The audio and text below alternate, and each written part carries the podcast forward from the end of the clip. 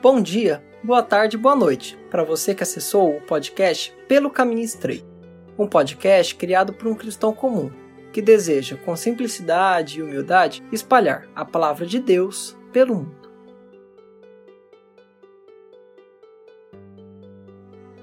Esse é o programa Breves Reflexões, um programa semanal onde reflito sobre um pequeno texto da Bíblia que possa servir de inspiração para uma leitura ou para um devocional. Espero que gostem.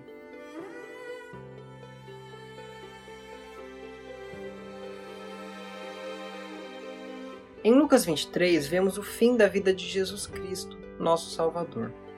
No versículo 28, Jesus se volta para as mulheres que choravam ao seu lado e diz: Filhas de Jerusalém, não choreis por mim, chorai antes por vós mesmas e por vossos filhos. Isso nos traz a reflexão como lidamos com a sua paixão. Normalmente, falo por mim, nos lembramos da história da crucificação. Podemos imaginar o sofrimento e a dor física de estar nu, como a coroa de espinhos rasgando a nossa sobrancelha, flagelos e socos por todo o corpo, cravos traspassados em punhos e mãos e pés, além de ficar pendurado por horas na cruz, o que fazia constantemente Jesus ficar sem fôlego podemos nos emocionar com filmes que retratam todo esse sofrimento físico. Podemos chorar emocionados ao ver alguém inocente morrer injustamente, ou não suportar ver cenas tão chocantes e dolorosas. Contudo, as mulheres piedosas que estavam com Jesus viram tudo isso pessoalmente. Lamentavam e choravam ao ver tudo o que estava ocorrendo, vendo tudo aquilo que nossa imaginação e os filmes tentam representar de maneira incompleta. Jesus, mesmo naquela situação, ainda as repreende. Não chorem por mim, mas por vós mesmas. Como fica então nossa sensibilidade, nosso lamento por Jesus? Se choramos por aquilo que vimos e imaginamos imperfeitamente, que dirá daquelas pessoas que viram pessoalmente? E mesmo assim, Jesus disse para não chorar. Jesus, mesmo nos seus últimos momentos, alerta para nossos pecados, como fez com a mulher adúltera nem eu também te condeno. Vai-te, não peques mais.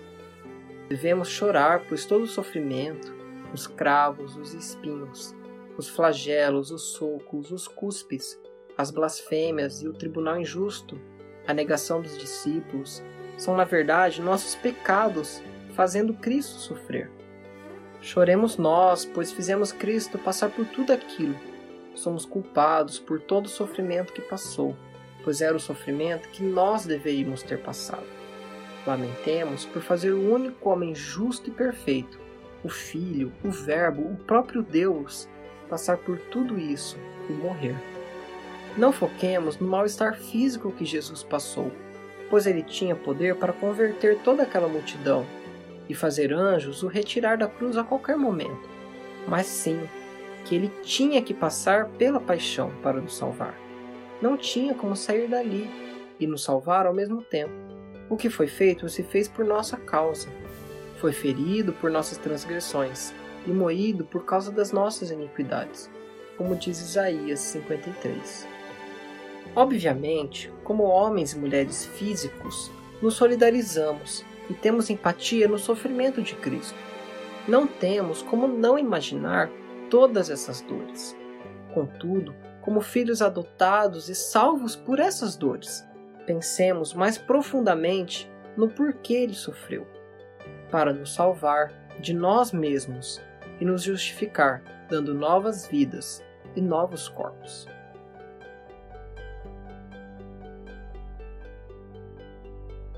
Obrigado por ter assistido ao podcast Pelo Caminho Estreito. Até a próxima!